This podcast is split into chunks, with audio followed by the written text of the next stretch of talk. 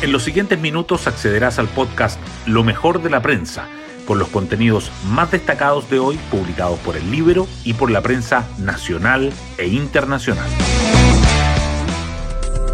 Buenos días, soy Magdalena Olea y hoy lunes 8 de enero les contamos que no ha pasado un mes desde que terminó la maratón electoral que significó el proceso constitucional de los últimos cuatro años, pero el 2024 parte anunciando con fuerza su propia carrera, las elecciones municipales y de gobernadores de octubre.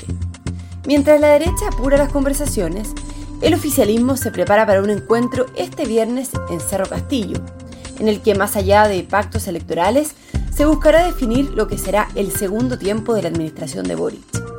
El gobierno, en todo caso, tendrá que hacer frente y resolver los problemas que urgen hoy, como la delincuencia.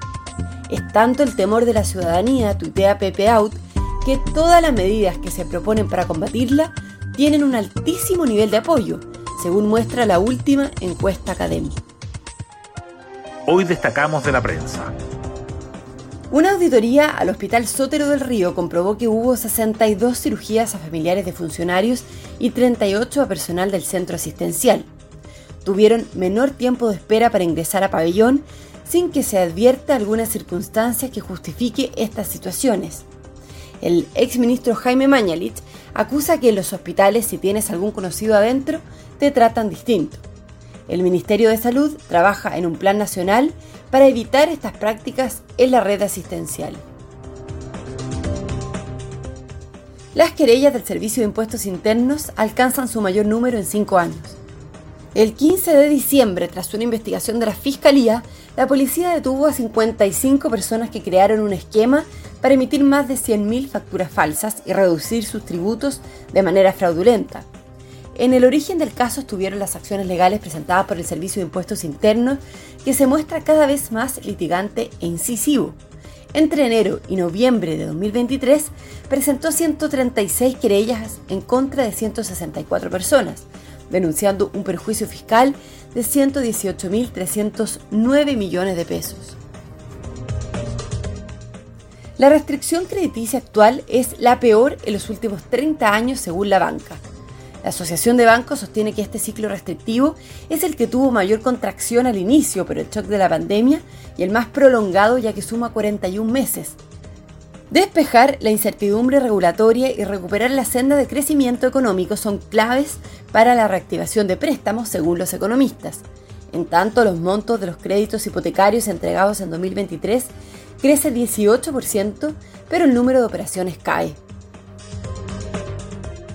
Republicanos pide una comisión investigadora por las reuniones de Salaquet. El diputado José Carlos Mesa presentará la solicitud ante la Cámara y también pedirá a la Contraloría que investigue si hubo infracción a la ley del lobby en los encuentros realizados en la casa del exalcalde Pablo Salaquet. En las citas, que no fueron registradas en la plataforma correspondiente, varios ministros del gabinete y parlamentarios del oficialismo se reunieron con empresarios. Metro destinará inversiones por 1.300 millones de dólares al plan de modernización de las líneas 1, 2 y 5. El gerente general de la empresa, Felipe Bravo, detalló la estrategia para elevar el estándar de los trazados más antiguos.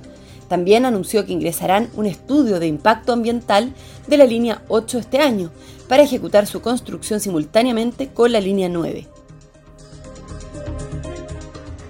Uno de cada tres incendios forestales de los últimos 20 años tuvo un origen intencional.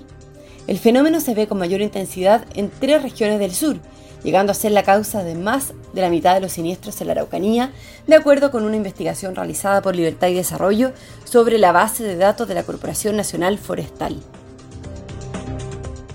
El PPD y el Partido Comunista presentan sus candidatos al Tribunal Constitucional y enredan la definición en la Cámara. Este lunes está citada la Comisión de Constitución para definir los dos nombres que propondrá la sala con el fin de integrar el Tribunal Constitucional.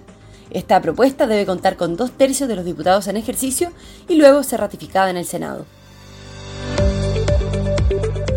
Y nos vamos con el postre del día. Oppenheimer fue la gran ganadora de los Globos de Oro 2024 la cinta dominó la jornada y se consolidó como favorita al Oscar al obtener cinco premios, incluyendo Mejor Película Dramática, Dirección con Christopher Nolan, actor principal con Cillian Murphy y actor secundario con Robert Downey Jr. Y con esta información yo me despido. Espero que tengan un muy buen comienzo de semana y nos volvemos a encontrar mañana martes en un nuevo podcast, Lo mejor de la prensa.